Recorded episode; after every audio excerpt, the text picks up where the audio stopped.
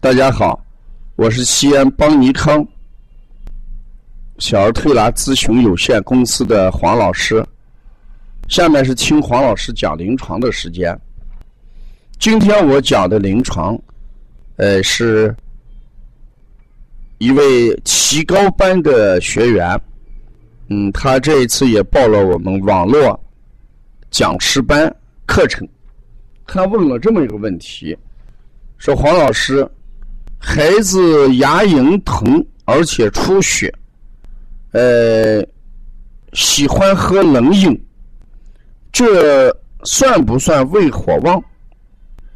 在临床上，我对胃火旺，呃，理解的不够，你能不能讲一下？就这个问题，我就放在咱们这个临床上说一下。首先，我说一下，在这个网络。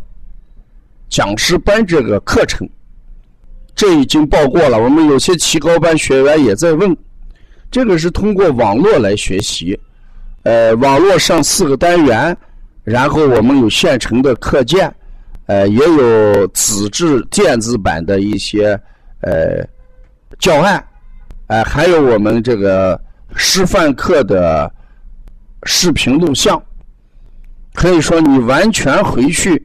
呃，通过呃简单复制模仿试讲，就能成为一名呃优秀的金牌讲师。到你所在的范围内讲推广课程，也可以招生办这个妈妈班，啊，这是我们做的一个比较好的一个项目，也是大家期盼已久的项目啊。同时，我们如果遇到什么问题，你也可以通过我们网络进行解答。下面我解答一下胃火旺的症状。事实，人胃火旺的时候，我们知道火是往上走的，而本来这个胃是不能往上走的。大家都知道，脾升胃降嘛。左边是脾阳升，右边是胃气要降。胃火一旺，胃气就不降了。胃气不降，脾阳就不升，所以就会产生第一个症状：浊气不降，口气就重。所以你让我讲一下胃火旺的症状，第一个症状你要考虑口臭的问题。口臭的原因就是胃火不降反而升，浊气向上而形成口臭。第二个特征就是牙龈肿痛出血，你提到的这个牙龈出血，就这个问题。因为胃火雄经往上走的时候，那要经过我们的牙龈，这时候牙龈就比这个胃火灼腐、灼伤，而这个血络就会出血。人身上有这个血络跟血脉。就是络脉跟血脉，牙龈上面有密密麻麻的血络，也就是络脉，灼伤络脉而出血，这是第二个特征。第三一个特征就是喜欢冷饮，因为这个胃火旺，所以胃里面就感觉到火灼火热这么一种情况，所以冷饮下去能降低。胃火的温度感觉舒服一点，这就是要喝冷饮的原因。为什么非常的口渴呢？而胃火一旺，阴经就灼伤，胃中津液耗损量过大，就出现胃燥不舒。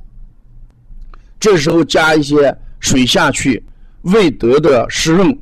胃燥疼痛不舒的感觉会缓解，这就是胃火旺的第三个特点，第三个特征。如果还要讲的话，那就会出现，呃，胃中泛酸的一些情况。胃火一旺，人这个呃中脘这一块地方，它就胀痛了，中脘有灼痛感，就像火烧的感觉一样。这时候，人感觉着胃中的一些血脉、经脉都会被火来怎么样蒸灼？那胃在不由自主的就要怎么样产生一些胃酸来降低胃中火的温度？那胃产酸是为了降低，哎，这个胃中的温度，同时呢，热气往上走的时候，就带着胃酸，就形成胃中反酸。还要讲的话，也有一些特征。